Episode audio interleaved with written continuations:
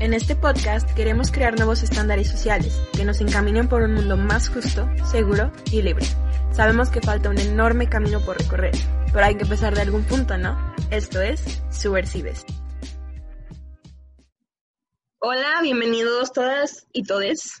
Eh, les agradecemos primero que nada que estén aquí. Creo que estamos muy nerviosos todos y muy emocionados.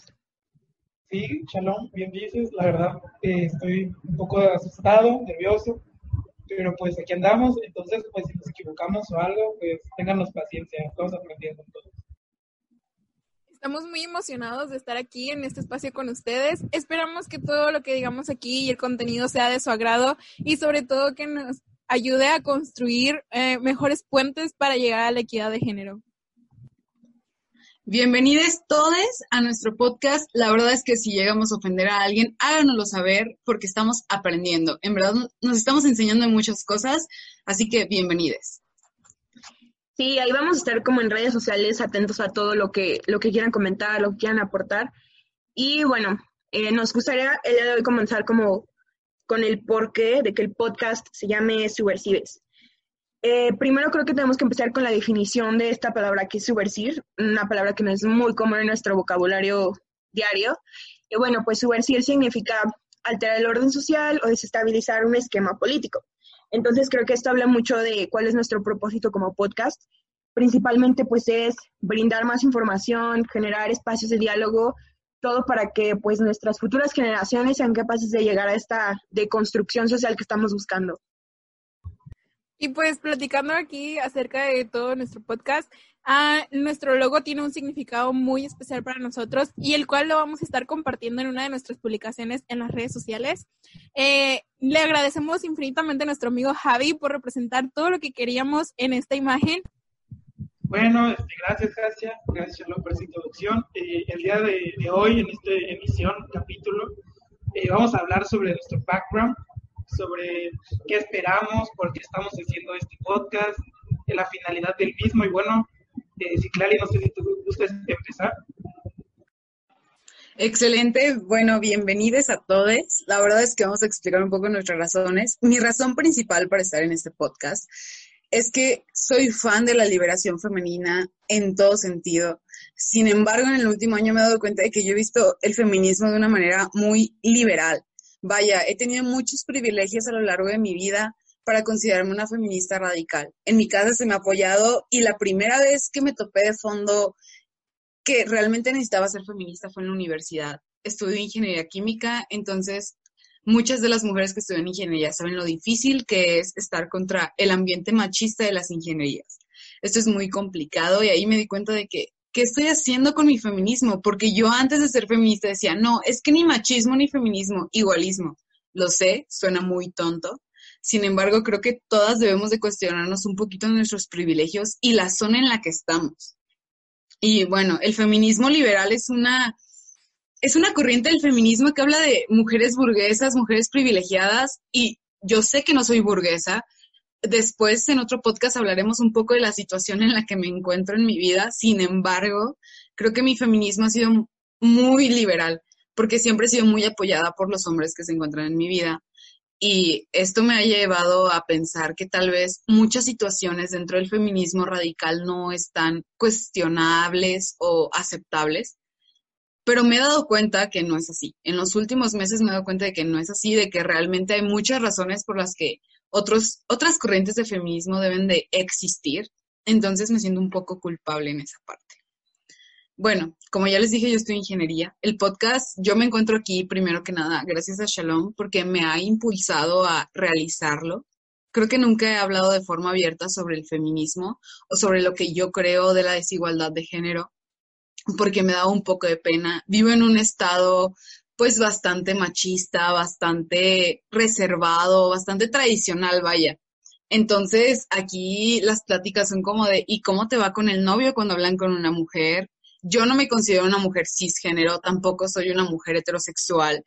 Así que, pues todas las mujeres que se sientan en esta parte donde dicen, no soy cisgénero, no soy heterosexual, amigas, las entiendo. He sufrido mucho por el lugar donde vivo, por la forma en la que crecí, Y esa fue una razón que dije, tengo que hablar del feminismo que estoy viviendo, de la forma en la que yo lo estoy viendo. Me disculpo con todas las personas si en algún momento digo algo que no tengo que decir, pero me estoy educando en el feminismo, me estoy educando en diferentes corrientes de otras relaciones sociales, de otras manifestaciones de desigualdad, porque en verdad a mí me ha tocado mucha suerte. Puedo decir que soy muy suertuda en muchos aspectos sobre todo de que en mi casa yo fui creada por cuatro mujeres maravillosas que me enseñaron sororidad, me enseñaron un ambiente donde mujeres apoyan mujeres. Y llegué a la vida real y mis maestras de escuela me decían como, las mujeres no van a apoyar mujeres. Este tema lo va a tocar un poco a fondo nuestra otra compañera Hasia, que la verdad creo que es algo profundo, porque yo no me había dado cuenta hasta que tenía como 12, 13 años de que las mujeres no éramos consideradas parte de la opinión humana, parte de lo que teníamos que considerar e igual, yo crecí, fui a prepa en un ambiente de ingenierías, estoy en la universidad en un ambiente de ingenierías, donde lamentablemente, y me duele mucho decir que hay más hombres que mujeres. Ya me disculpé por todos aquellos que los ofenden en algún comentario, en verdad háganmelo saber, porque me estoy educando. Y me di cuenta de que me estaba educando hasta que entré a la carrera y vi a más mujeres todavía un poco más alejadas del tema que yo. Yo tuve un alejamiento del tema bastante grande mientras crecí, porque el único hombre en mi vida como más relevante era mi padre, un poco mi abuelo. Sin embargo, ellos dos siempre fue como tú puedes y me apoyaron.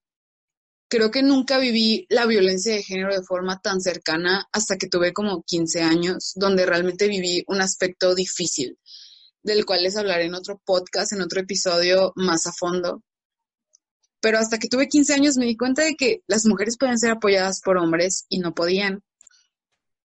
Pero esto a mí nunca me importó porque pues a mí siempre como, tú puedes, tú eres la mejor, tú debes apoyar a los demás. Fui parte de una familia muy resiliente, muy humilde, que siempre, siempre estuvo para el resto de las personas. Entonces, al momento de toparme con que no todas las mujeres son tratadas como yo, donde no todas las mujeres tienen las posibilidades de yo que estudiar y todo esto, dije, esto es un privilegio.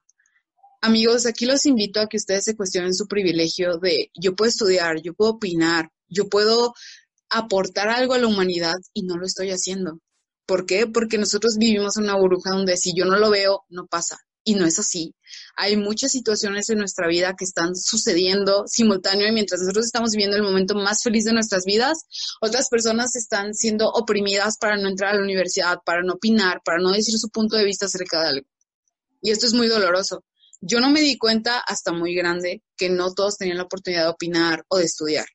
Entonces, si no todos tienen esta oportunidad, imagínense las mujeres mientras son reprimidas en la forma de que la mujer tiene que ir a la cocina, la mujer tiene que cuidar a los hijos, la mujer tiene que ser buena esposa. Esto no sucede en todos lados, amigos. Hay familias donde nos impulsan a crecer, a estudiar y a tener otros puntos de vista.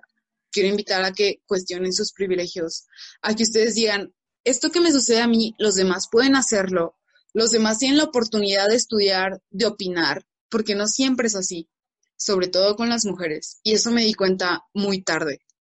Tuve muchos errores a lo largo de mi vida cuando yo me proclamaba feminista y la verdad es que en este momento lo lamento de forma muy grande. Mis errores no definen a la persona que soy el día de hoy.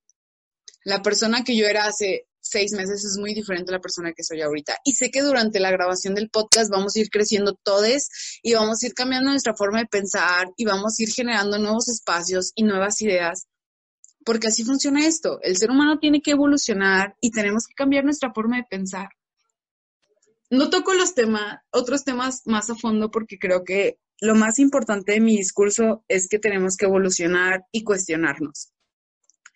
Los invito a que cambien un poco su forma de ser y se den cuenta de que todas las personas que ustedes creían cercanas a ustedes no lo van a estar. Porque en el momento en que ustedes cuestionen lo que está mal, muchas personas se van a alejar.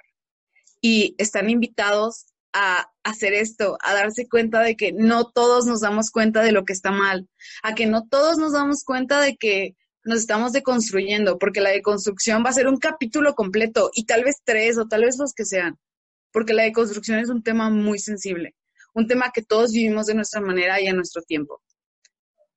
Estoy muy feliz de estar aquí el día de hoy. Estoy muy contenta de, de que se me haya invitado al podcast a participar como una de las voces principales Dentro de poco espero que tengamos otras invitadas muchísimo más relevantes en el tema, que tengan más historia, que tengan un tema muchísimo más importante o que lo hayan vivido de forma más consciente y más de frente, que digan, ¿saben qué, chavos? Ustedes están muy jóvenes para entender esto. Lo digo porque yo tengo 18 años, amigos, soy creo que la más joven del equipo acabo de terminar mi primer año de universidad, sin embargo yo debería estar terminando prepa. Es una historia larga que pues después les contaré o ahí verán en la cuenta de Instagram del podcast, en una de nuestras historias. Porque amigos, cuando eres más pequeña y te tienes que adaptar a la forma de pensar de los más grandes, también el adultrismo existe y el adultrismo es otro problema que invierte mucho en el feminismo porque amigos, cuando eres adultrista también eres machista eres de ideas conservadoras y eres de ideas que no aportan nada bueno a la sociedad y esto no está bien. No me quiero alterar porque creo que no es el momento de enojarme o de hacer mi berrinche de, ¿saben qué? Estoy enojada conmigo, estoy enojada con la sociedad, estoy enojada con todo lo que ha pasado los últimos años. Porque en verdad, amigos, hasta conmigo misma me he enojado por ese tema. Hasta yo misma he tenido muchos problemas para darme cuenta de que no he llevado el feminismo como debe de ser, de que yo la he regado y creo que todos la hemos regado en algún punto. Yo creo que la parte introductoria del podcast es, dense cuenta amigos, opinen un poco acerca de lo que sucede. Bueno, no sé si mis compañeros quieran decirme algo, opinar algo para que yo les responda. Creo que es el momento en que hablen y me digan qué quieren saber acerca de mi introducción, de lo que acabo de decir. Así que Compañeros, ¿quién tiene algo que decir? Está, bueno, a mí se me hace súper padre que como que hayas dado el énfasis en, en esta parte de que, pues, si estamos aquí tenemos que estar como conscientes, tanto hablando como escuchándolo, que esto se trata de aprendizaje, que probablemente en este punto tenemos una idea de algo, pero es porque no comprendemos el, el panorama completo totalmente. Entonces, pues está padre, este, qué honor, qué honor poder aprender junto a ti. Eres una tipaza, te quiero mucho y van a aprender un buen de Citlali. Citlali es, muy crack. Sí, sobre todo esta parte de aprender, porque verdaderamente creo que yo había estado no cumpliendo este concepto de sororidad y tampoco comprendiéndolo hasta hace algunos meses atrás. Y verdaderamente es que constantemente estamos cambiando y también cambiamos nuestra manera de pensar, nuestra manera de percibir las cosas. Entonces, pues, qué mejor que estar construyendo todos juntos entre nosotros perspectivas para que nos lleven a este, esto que queremos alcanzar, que es la dejar de discriminar a las mujeres porque se cae una discriminación y es un tipo de violencia. Y sobre todo, eh, construir pues estos puentes hacia la equidad bueno, no sé si alguien más quiera seguir diciendo su background, que espera, porque está acá. Shalom, no sé si quieras tú tomar iniciativa. Bueno, ¿qué onda? Este, repito que estoy muy feliz de estar aquí. Me emociona mucho como tener este espacio en el que puedo hablar. Es algo que había, había estado muchos meses queriendo comenzar y no sé, por desidia X o Y, pues no lo hacía. Entonces, pues en este pequeño espacio donde voy a estar hablándoles un poco, les quiero contar como, pues, como mi, mi origen, mi fondo. Eh, como dice Citali, retomando un poco, se me hace, concuerdo totalmente con esta parte que nos habló ya sobre el privilegio, y creo que es un privilegio que yo también tuve, el hecho de, pues, crecer en, en una casa en la que nunca me dijeron que había algo que no podía hacer porque fuera mujer. Eh, afortunadamente, pues cuando creces y, no sé, pues tu papá, tu mamá te están diciendo como de, no, pues sí puedes, quiero jugar fútbol, tú puedes. Quiero salir, a, no sé, a ensuciarme el lodo, yo qué sé, y no había problema. E incluso, pues fueron mi papá y mi mamá aquellos que me impulsaron como a meterme en cosas, pues relacionadas con la robótica, eh, me impulsaron en todas las competencias en las que yo quería participar y, estoy muy agradecida por ello. Pero como dice Citlali, al final de cuentas es un privilegio, un privilegio yo haber podido el simple hecho de tener educación, ni siquiera hablar de las clases extracurriculares, sino asistir a la escuela, ya la tenía de gane. Entonces, bueno, esto, esto que me llevó como a decir, hay un problema, es, o sea, al estar yo involucrada en este rollo de la robótica, pues pasaba muchas veces que en competencias, pues si eras un equipo de solo mujeres, era automático que, que la gente esperara menos de ti porque pues eras niña. Y de igual forma, em, creo que no solamente incluso los, los coaches llegaba a pasar, no estoy mencionando nada en específico, he tenido muchos coaches a lo largo de mi vida, em, sino también incluso otros equipos, llegabas, intentabas, no sé, generar un diálogo como de, bueno, este es nuestro robot y pasa esto, y desde ese momento como que ya pensaban mucho menos de ti. Entonces, pues es algo que yo no me había cuestionado que, que, fuera un problema ser mujer para estar involucrada en estas áreas hasta que te topes con el mundo real y dices, ¿por qué el mundo me pone trabas? ¿Qué estoy haciendo mal? Y pues la realidad es que nada, al final de cuentas vivimos en un sistema que pues nos ha educado que este tipo de áreas como ciencia o tecnología le pertenecen a, a los hombres. Entonces, creo que de las partes más importantes es que lo primero que tenemos que hacer es reconocer que existe un problema para intentar combatirlo porque no podemos ignorar esta brecha enorme que existe entre mujeres en tecnología, porque pues al final de cuentas, si no reconocemos que eso existe, que eso está ahí, no podemos llevar a cabo nada para combatirlo. Y bueno, entre mi desesperación por porque las niñas entraran a, estas áreas a las cuales yo he tenido acceso, eh, empecé con un proyecto que se llama Stinger, que busca difundir pues ciencia, tecnología y arte a niñas. E incluso dentro del desarrollo de este proyecto, eh, o incluso hoy lo estaba platicando con una amiga, yo me sentía como culpable porque decía, ¿por qué lo estoy haciendo solo para mujeres? Sentía que estaba, que estaba mal excluirlo a, solo mujeres y no incluir niños. Yo me sentía culpable. Entonces, eh, muchas veces sí, cuando me lo cuestionaban, me, entraba como en un conflicto emocional, como de no, o sea, ya me sentía mala persona porque digo, ¿por qué eso lo estoy haciendo para ellas? ¿Por qué no lo hago para los dos? Pero mm, creo que parte de, de, impulsar solamente a las niñas en proyectos así es reconocer que, que al final de cuentas la mujer siempre va a estar un poquito más rezagada en esa parte. No digamos siempre, corrijo, esperamos que en un futuro podamos cambiar las cosas, pero hasta la actualidad la niña está más rezagada en esas áreas. Entonces, pues sí, básicamente creo que es algo que no voy a dejar de hacer. Creo que no está mal realizarlo un proyecto únicamente para niñas en los cuales pues tú estás buscando darles herramientas. Entonces, esa es más que nada como mi pasión en este momento. Me encantaría como que las niñas tengan las mismas oportunidades, las mismas oportunidades que han tenido los hombres. Y sí, pues quiero creer que no me voy a detener hasta que logre un resultado positivo en estas áreas. Y bueno, hay otra infinidad de temas que podría tocar, otra infinidad de cosas que podría decirles del por qué estoy haciendo esto, pero creo que basada en mi experiencia personal, esa es como la razón principal. El hecho de yo haber vivido este, este rezago de tú no esto por ser mujer, es como una de mis motivaciones principales. Pero como les digo, hay infinidad de temas, también estamos hablando estaremos hablando de violencia, estaremos hablando de muchas cosas, pero basada en mi experiencia personal, yo creo que es eso. Entonces, pues ese es como básicamente mi background, porque estoy aquí y, mi deseo de, de querer hacer algo y cambiar algo. Sobre todo por el hecho de que conozco mujeres muy fregonas y mm, he podido ver cómo estás chiquita y llegan niñas que automáticamente antes de que le dices una lección ya piensan que son tontas lo cual pues es, es totalmente fake. Eh, esperemos poder cambiar eso y no sé si alguien tenga algún comentario al respecto.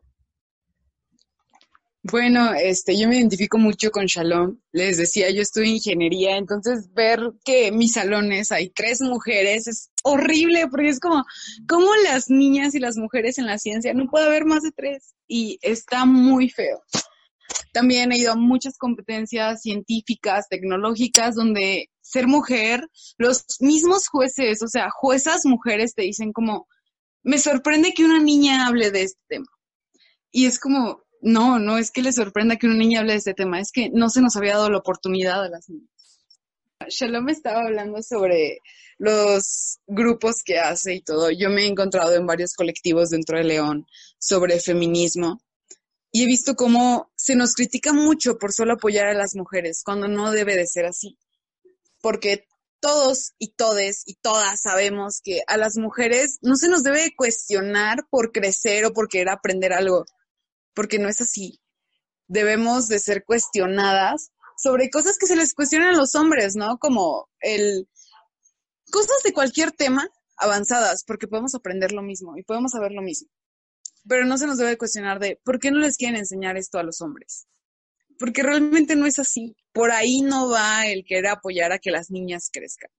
Entonces, amigos, amigas, amigues, si se les cuestiona el por qué quieren aprender o por qué quieren que las mujeres aprendan esto, es porque todos nos merecemos aprender esto. Así de simple.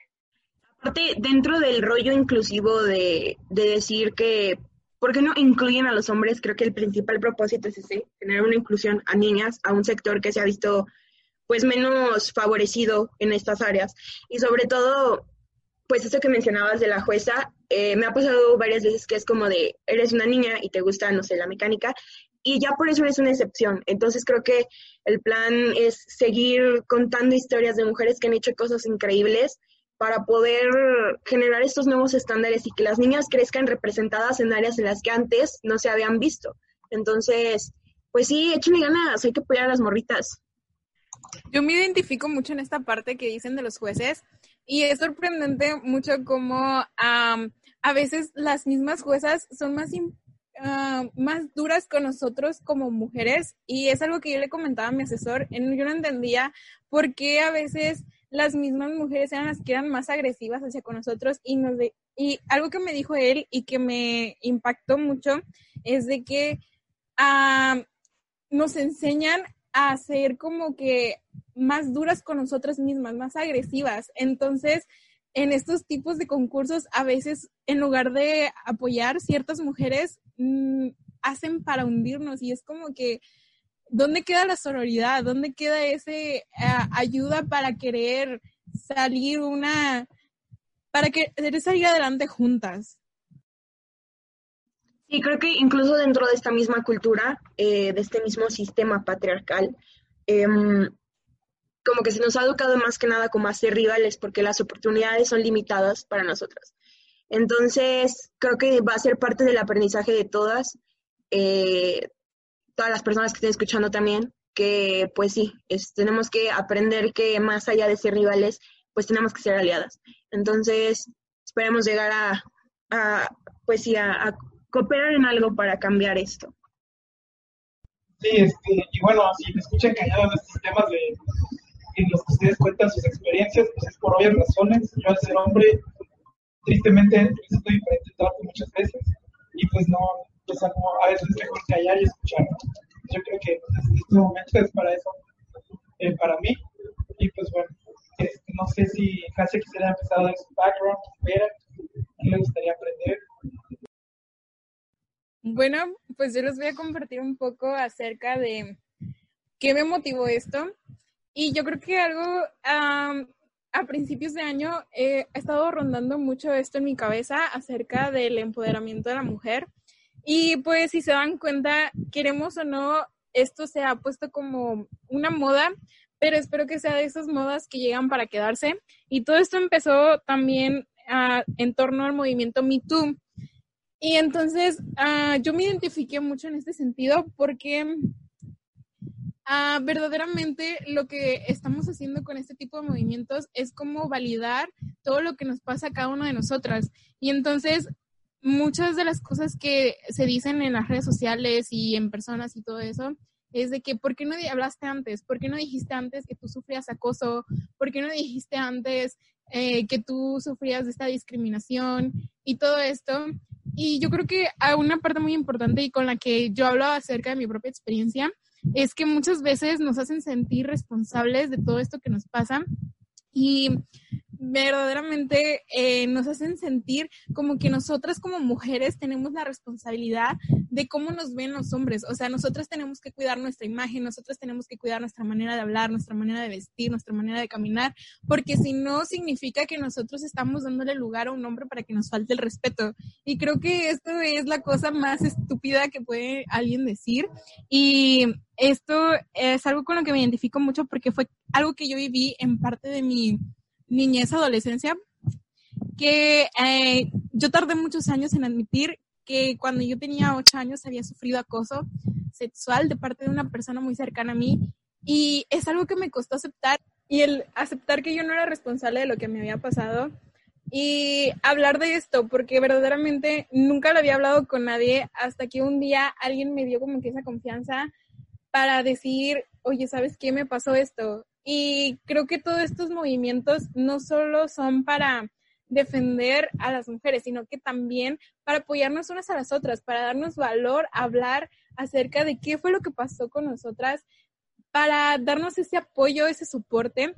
Y retomando un poco más acerca de esto de la equidad de género, ah, verdaderamente creo que la primera vez que yo sentí que me discriminaron por ser mujer, yo tenía seis años y recuerdo que había un concurso en la escuela acerca de oratoria de Benito Juárez y recuerdo que le dieron preferencia a los hombres, pero yo siempre he querido como que participar en todas estas cosas y todos estos mitotes y así. Entonces yo dije, pues, oye, yo también quiero participar. Y, y lo que hicieron fue como que darle más prioridad a los niños y es como de, ok, se van a aprender esto y vamos a seleccionar a la persona que lo haga mejor. Y me acuerdo que yo me esmeré demasiado, demasiado, demasiado y a fuerzas querían poner un niño, a fuerzas era como de, ok, si tú lo hiciste bien, pero nosotros queremos que vaya un niño. Y entonces fue como, yo en mi mente de niña de seis años, cuando en mi casa me decían, tú puedes hacer todo, tú puedes lograr todo lo que tú te propongas, era como de, o sea, ¿por qué él si no está dando todo de sí, no está haciendo las cosas como debe de ser? Él tiene más preferencia que yo. Y lo mismo se repitió cuando entré a la secundaria. Y este fue una parte más dolorosa para mí. Una, mi papá, que es la persona que más me ha apoyado y me ha impulsado para lograr muchas cosas, me dijo, eh, no puedes entrar al equipo de fútbol porque son cosas para niños. Y fue algo que me costó mucho, me dolió. Recuerdo que lloré por días porque yo no podía entender el por qué yo por ser niña no podía tener los mismos privilegios que los niños. Y también es algo que me ha costado aceptar, o sea, el cómo nos diferencian porque nos creen el sexo débil y la verdad es que no es eso. Y más adelante eh, cuando ya estaba en la preparatoria, fue que conocí este, un poco más de este concepto llamado sororidad. Y fue porque mis amigas, las que yo consideraba mis amigas acá más cercanas, creo que fueron las personas que me enseñaron a que una mujer no siempre apoya a otra mujer. Y duele mucho aceptar esto, duele mucho eh, darte cuenta de esto. Y todo fue por un niño, una cosa muy tonta, la verdad. Y fue que una de ellas le gustaba un niño que a mí me hablaba y que la verdad yo ni siquiera entendía, o sea, yo ni siquiera lo pelaba, ni siquiera eh, pensaba que yo le gustara al niño o cosas así, pero ella estaba muy celosa porque el niño me hablaba a mí y recuerdo todo este pequeño drama que hicieron y todo lo, todas las cosas que mecanizaron para hacer en contra de mí y nada más de acordarme es como de en qué momento nos enseñan a ir una contra la otra, simple y sencillamente por un niño que tú quieres que te quiera, o sea, porque este deseo de conseguir la aceptación masculina y verdaderamente no, no nos enseñan a que nosotros como mujeres nos podemos apoyar, no nos enseñan a que eh, no tenemos que luchar por esta aceptación de los hombres, no nos enseñan a que el hombre también es responsable de sus actos. No, te enseñan a que es que es esa mujer la que te quiere quitar a tu marido, a tu novio, a tu pareja. No. Y la verdad es que esto no es verdad. O sea, cada quien es responsable de sus actos, cada quien es responsable de sus decisiones y irnos en contra de nosotras mismas por una cosa tan simple como el cariño de otro, de un hombre, de otra persona, es algo muy estúpido, la verdad. Pero esperamos mucho que en estos espacios de diálogo que hacemos podamos cambiar esto, podemos cambiar estas ideas tan arraigadas que tenemos desde la niñez y sobre todo, pues, construir entre nosotros mismos nuevos conceptos, nuevas masculinidades, feminidades, porque verdaderamente el mundo está cambiando día con día y no nos podemos quedar estancados en esto. Hace poco estaba leyendo acerca de cómo eh, todo tiene un inicio y tiene un fin y la verdad es que ya estamos llegando a una época en la que el fin del patriarcado tiene que llegar. ¿Por qué? Porque eso nos está destruyendo como sociedad. Y entonces si queremos seguir creciendo, desarrollándonos en ámbitos económicos, científicos, políticos, necesitamos hacer esto, necesitamos crecer y cambiar todas estas ideas que tenemos. Y quiero aclarar la parte en la que sí, muchas niñas nos han tirado mala onda y nos han dicho muchas cosas, pero es por esto, por la aceptación, porque no sé por qué nuestra sociedad y nuestra forma de ser se nos dijo que teníamos que ser aceptados por los demás. Y ese es un problema muy fuerte. Entonces, pues la verdad es que todas hemos sido criticadas, todas hemos criticado y creo que todas debemos una disculpa a las demás mujeres por haber hecho esto, por simple aceptación cuando no debió de haber sido así. Creo que eh, parte de, de, lo que se va a tratar todo este podcast y esas cosas, este, pues lo estamos como tocando hoy, estamos poniendo sobre la mesa muchos temas que personalmente nos tienen eh, inquietas e inquietos.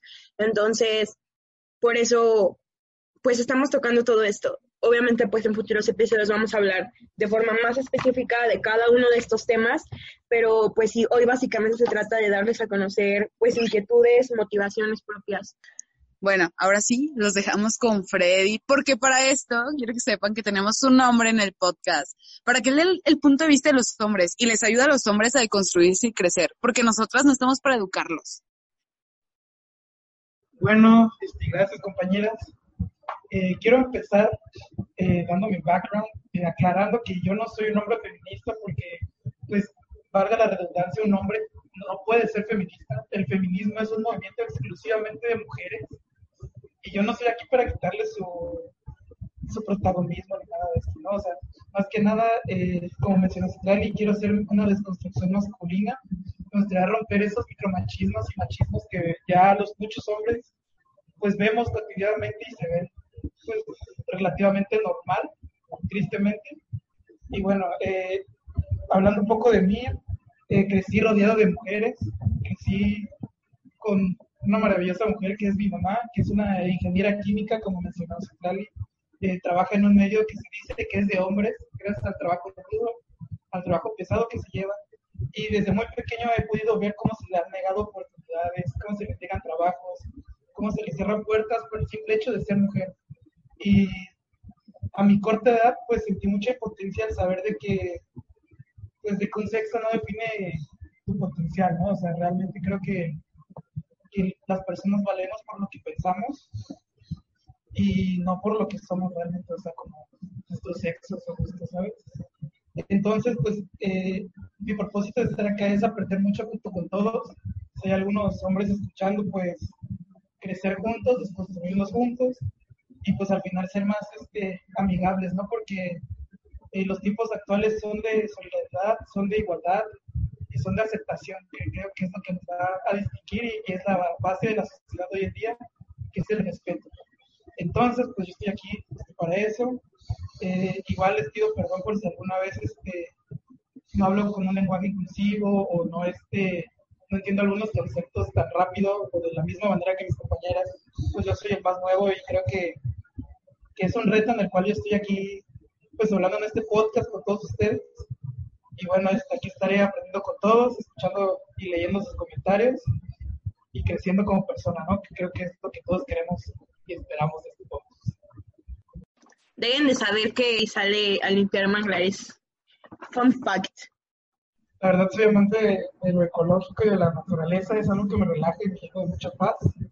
Entonces, pues cada vez que tengo tiempito, pues me gusta dar mi gradito de arena, ¿no? Para tratar de ayudar al planeta en hacer nuestras emisiones. También quiero agregar que verdaderamente creo que Freddy es el mejor amigo que pueda tener una niña, la verdad. Eh, sobre todo porque nunca tiene como que esa intención, porque hay algunos niños que siempre están como de, si te muestras muy amable con ellos o así, es como de, ay, te voy a ligar. Entonces, no, él te da como que mucha seguridad de hablar acerca de todos estos temas, hablar de tus problemas, de todo y creo que es muy comprensivo y muy open mind, así que Freddy, te queremos demasiado. Yo no le voy a echar porras al Freddy porque creo que no es un espacio para echarle porras a nadie. Creo que es un espacio más de reflexión y eso. Sin embargo, quiero que sepan que la verdad es que si Freddy se preocupa por una desigualdad, va a ayudar a todos los hombres que escuchen este podcast a que entiendan la desigualdad que vivimos las mujeres.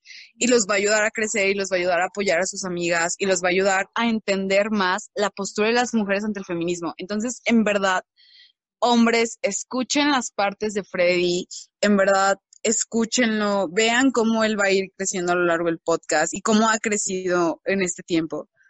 Porque creo que sí, tal vez no tiene un lugar en el feminismo, pero sí tiene un lugar en el cambio. Y deben de escucharlo para entender qué está sucediendo en su alrededor.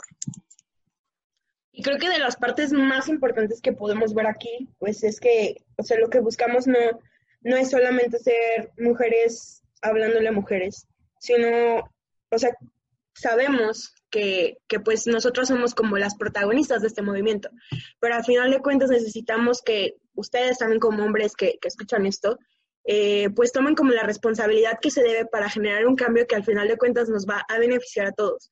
Entonces, no se trata de que si algún hombre está pues de acuerdo con este rollo, es, no se trata como de, ah, felicidades, eres muy cool, sino qué chido que estás aceptando tu responsabilidad en esto, qué chido que decidas apoyarlo, sino, sí, se trata básicamente de, de tomar responsabilidad cada uno de nosotros por lo que nos corresponde hacer y lo que tenemos que hacer. Entonces, pues sí, porque no solamente, porque se nos deja como que este trabajo solamente a las mujeres, de que nosotras tengamos que buscar la equidad y verdaderamente es que no, nosotras no somos las que tenemos que luchar por la equidad, tenemos que ser todos juntos, todos unidos y también los hombres tienen que poner de su parte, tienen que poner su granito de arena.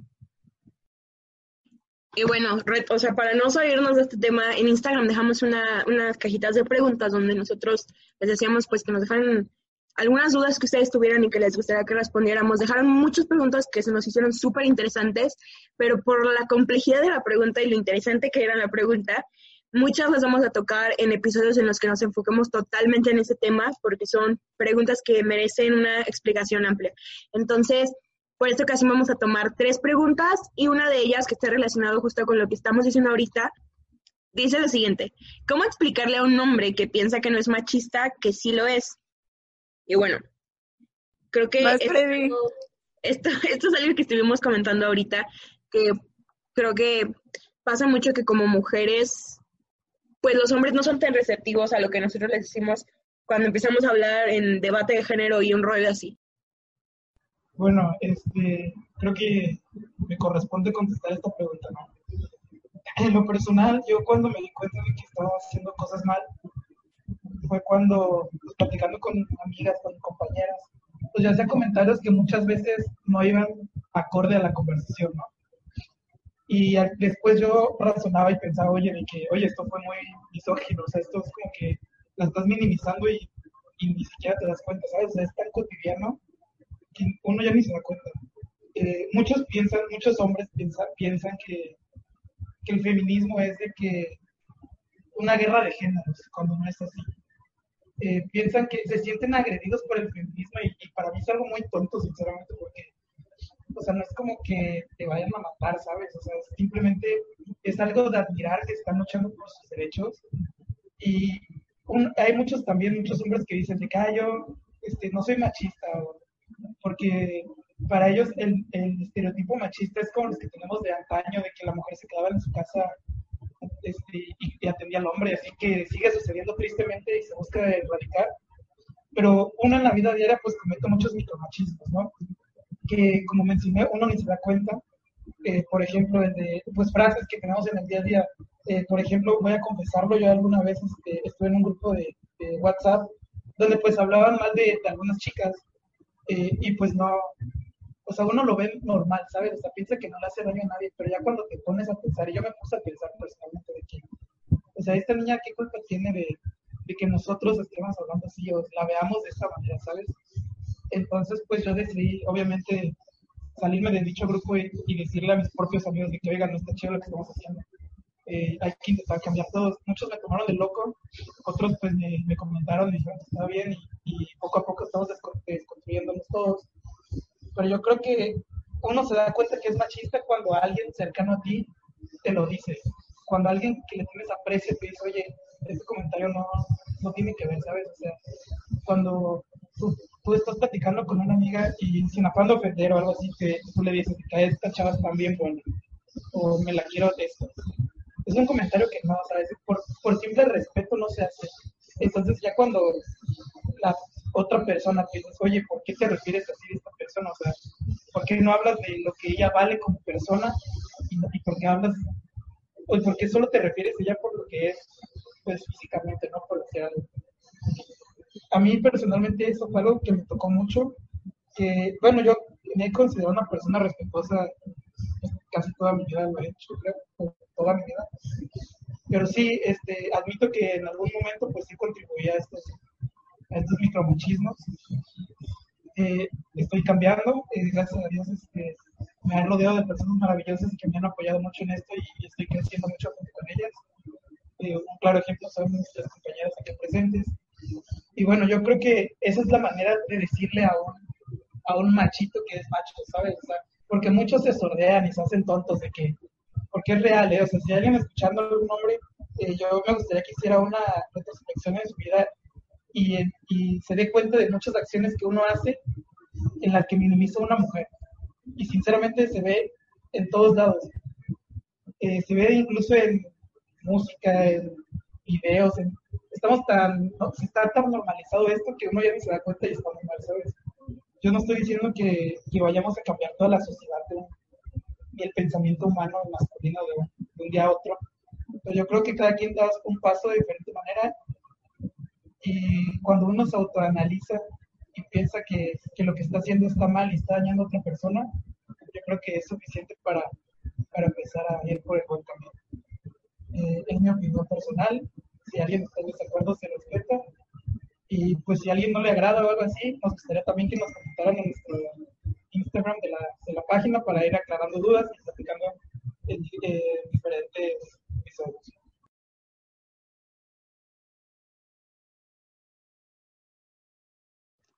Súper.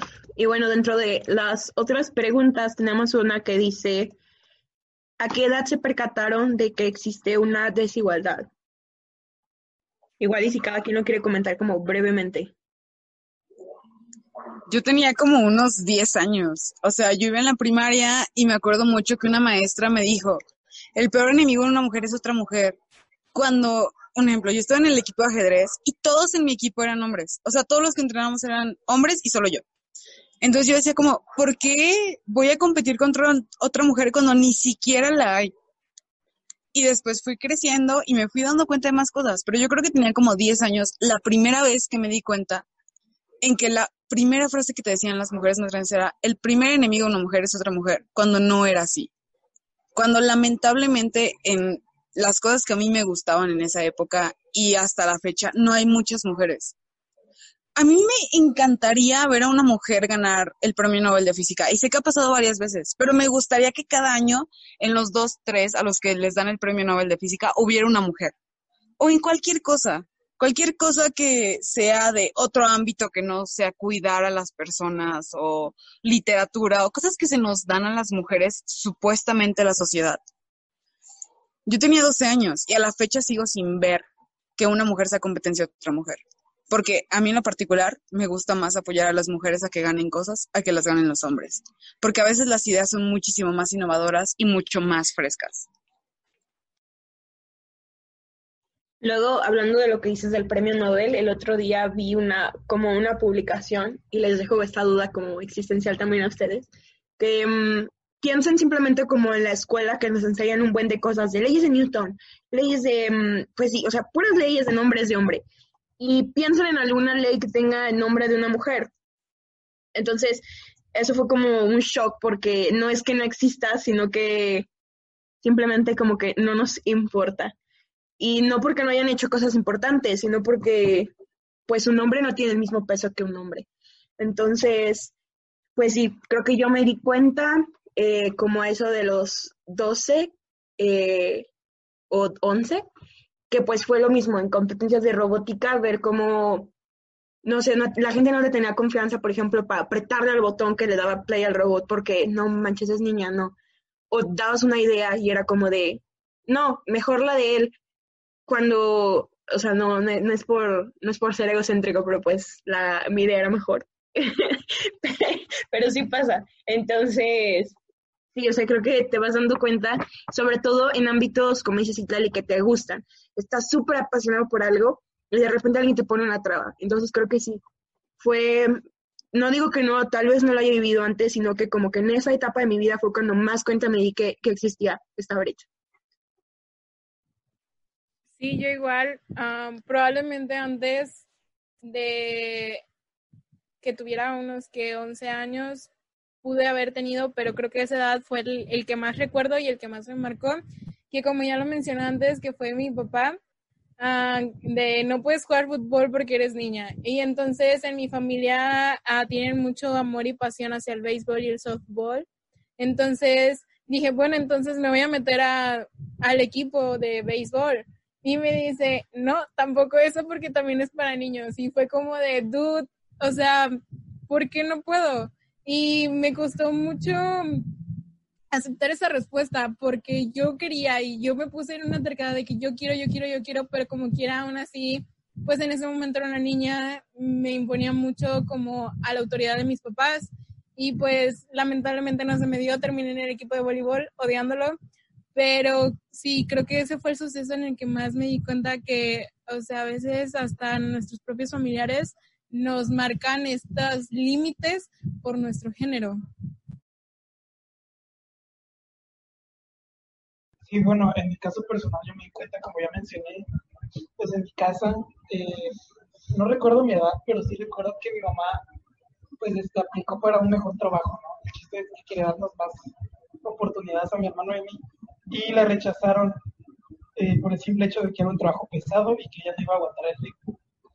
Eh, entonces, pues yo, a mí, yo calculo 12 años, pues me pregunté, o sea, ¿qué tiene mi mamá que no tengo otra persona? O sea, si ella estudió, si ella está capacitada, si se supone que debería tener las mismas oportunidades que otra persona, ¿por qué no le dieron dicho empleo?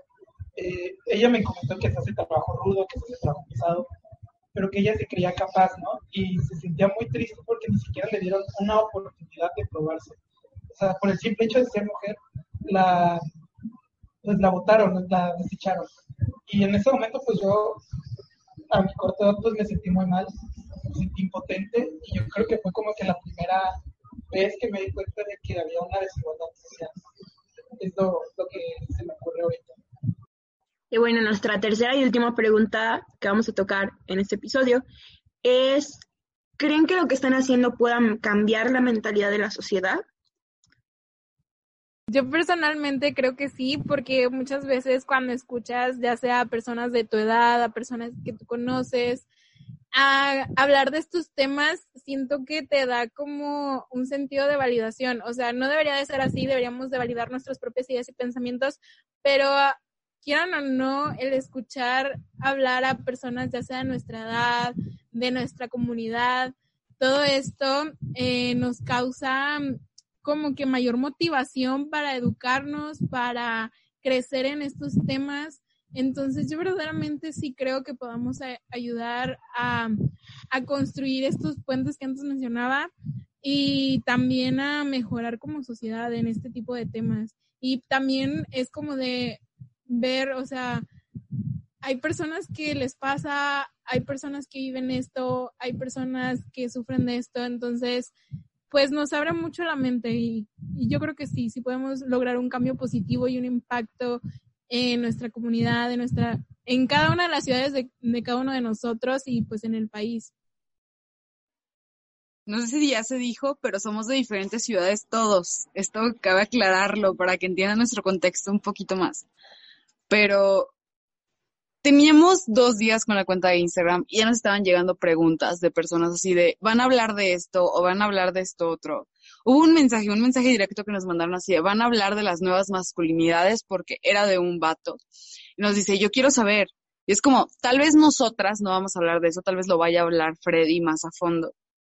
Pero hay personas de nuestra edad con dudas, porque a nuestra edad es muy fácil dejarnos llevar por la moda, dejarnos llevar por otras cosas.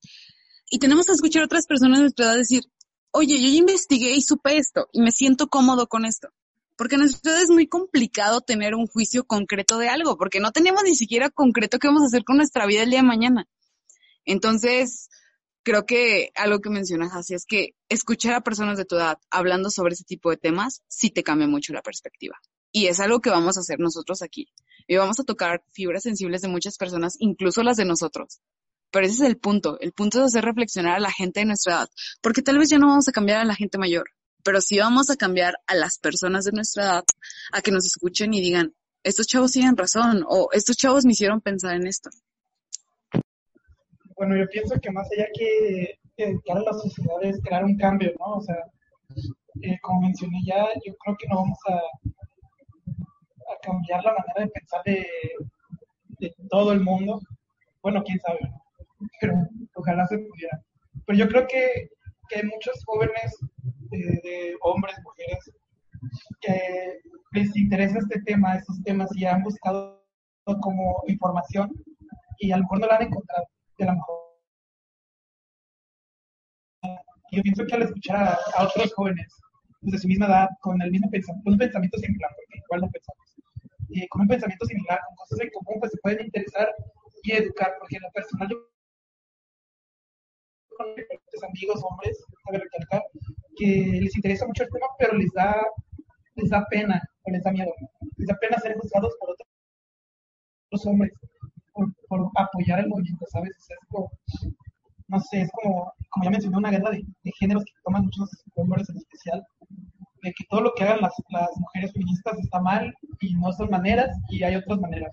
Entonces yo creo que, que muchos hombres como yo pues, han, sufrido pues, discriminación en algunos puntos por apoyar mujeres, porque pues me ha pasado que yo comento o digo algo y ay, no seas puto, pinche mamá, o, o, comentarios que no van a la par con, lo que deberían. Entonces yo creo que, que, sí se podría cambiar un poco el pensamiento y mejorarlo, pero todo depende de, de la persona que nos escuche, si, si al igual que nosotros lo funciona. Yo creo que eso es más que nada lo que buscamos acabo de recalcar la parte de Freddy de a muchos hombres les, les, da pena. Es lo mismo de la aceptación. O sea, amigos, si ustedes a la fecha nos han escuchado y escuchan esto, créanme que no lo hacemos por odiarlos. Lamentablemente tenemos que generalizar, que es otro tema que vamos a tocar. Pero, pues, oigan, tal vez no son formas en cómo decimos o cómo hacemos las cosas, pero no son formas en cómo se está tratando a las mujeres en México. Hablamos de México porque los cuatro sí somos del país. Entonces, no son formas en cómo se nos está tratando, ni formas de cómo se nos ayuda a expresarnos o a generar ideas o a crecer. Entonces, si ustedes creen que no son formas de cómo estamos haciendo nosotros las cosas, no son formas de tratar a las mujeres a lo largo de lo que yo tengo 18 años viviendo en México. Entonces, en estos 18 años que yo tengo viviendo en México, créanme que no he visto a un hombre tratar a una mujer de la manera correcta para que no queramos salir y, grafitear calles y rayar iglesias y quemar todo lo que esté en nuestro paso, porque nos están matando y nos están violentando. Entonces, si a ustedes les da pena preguntar, imagínense a nosotros cómo nos da pena ver que nuestras hermanas se mueren y nosotros no poder hacer nada. No solamente nos da pena, sino que también nos da coraje el saber que a nuestras amigas, nuestras hermanas, nuestras primas, nuestras mamás sufren de esto. Entonces, creo que esta es una manera de sacar ese coraje, de hablarlo, de expresarlo y es una manera de decir todas nuestras ideas, nuestros pensamientos, nuestras emociones y sobre todo también el coraje que nosotros, bueno, en mi caso particular, que nosotros mismos sentimos cuando somos víctimas de todo esto, del acoso, de la discriminación, y también nos gustaría que ustedes interactúen y nos manden sus, sus preguntas para que también sean contestadas. Y bueno, como conclusión general, em, pues creo que se vale soñar grande. Esperamos que pues este podcast finalmente tenga un impacto en todas las personas que nos escuchen.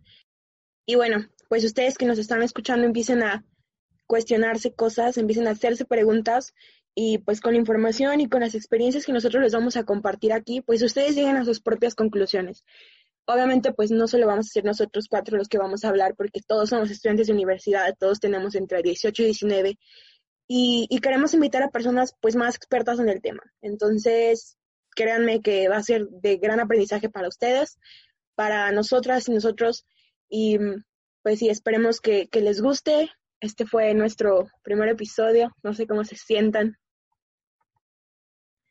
Síganos también en nuestras redes y también eh, compartan, si les gusta mucho, compartan con sus amigos, aunque no les guste también compartan.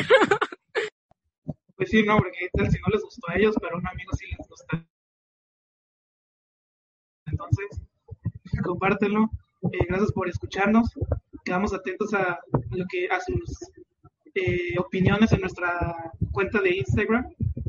Y no sé si que te guste nuestra cuenta de Instagram es subversives-podcast para que nos sigan. Ahí nos pueden tirar hate, amor, lo que quieran, cuestionar. Estamos abiertos a todo. En verdad, los esperamos ahí, los esperamos en nuestro siguiente podcast y pues bienvenidos a todo el mundo. Vamos a tener algunas dinámicas y mm, pues sí, compártanlo como ya dijeron. Y pues gracias, no hay nada más que decir. Gracias por llegar hasta, hasta aquí y nos vemos. Nos vemos en el siguiente episodio, el siguiente miércoles, segundo episodio de Subversives Podcast. Muchas gracias. Gracias.